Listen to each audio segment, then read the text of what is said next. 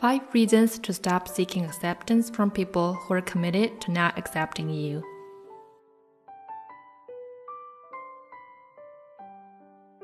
It is fascinating how often we crave the acceptance and approval of those who won't accept us. It is an unhealthy pattern to continually pursue people who reject us. We do this because we see our lovability as directly related to their approval, so we keep trying to do better or do more.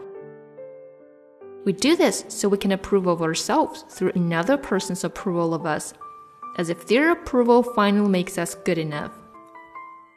The healthiest way out of this pattern is to look at why we deeply believe we need the acceptance of those people. Do they determine our worth? Should we have to prove ourselves all the time only to hear we are not measuring up? If so, we're not picking the right people to have relationships with. 5 realities about people. 1. Some just aren't going to like us. In life, we should count on the fact there will be a certain percentage of people we meet who just won't like us. Instead of resisting this, simply accept it. Not everyone is going to like us. And in the bigger picture, it really doesn't matter. Keep in mind when someone doesn't like us, it has much more to do with who they are than who we are. Move on and stop trying to change their opinion.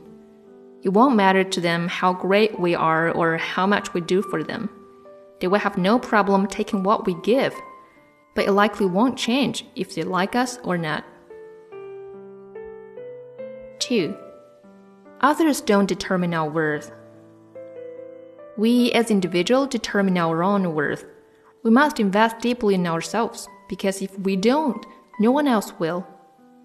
When we're pursuing people who consistently reject and hurt us, we're going against ourselves.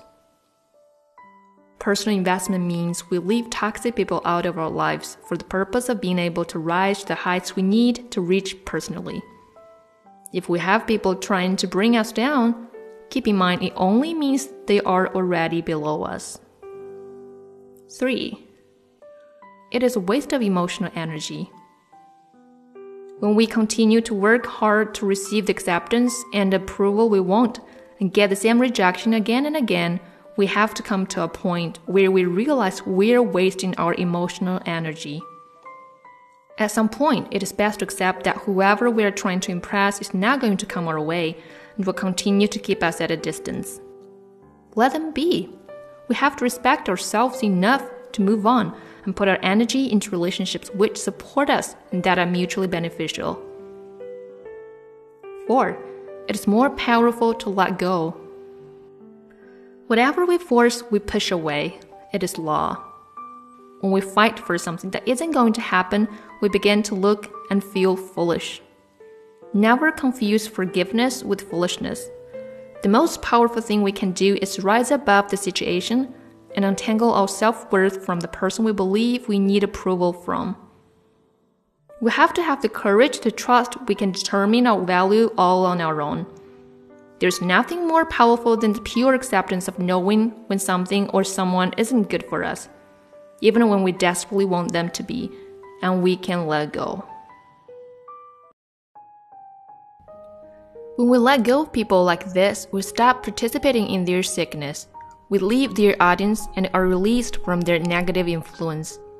We respect ourselves enough to stop giving to these people and move on to those who can love and adore us in return. They're out there and probably in our lives now, but we may be so focused on getting these unattainable people to approve of us that we're missing what is right before our eyes. 5. Who cares? People are just people. People are people. They're not powers unless we make them into powers. Let those who reject us make us more powerful. We can use these people for inspiration and motivation to live out our purpose with an even stronger vengeance. We can use our hurt or anger over their lack of approval as fuel for our own personal quest for divine happiness and success in life. We make the eternal agreement to never let another oppress us and keep us down. We are our own person, and there are going to be plenty of others who will see us and love us for who we are. The greatest gift people who don't approve us give us is a more defined idea of who we are and who we choose to be. If we start changing who we are to gain approval, we lose ourselves. As we rub up against these people, we can see they challenge us to hold even tighter to our true essence. They force us to choose courage over fear, to live out and be exactly who we are, not who we think they want us to be.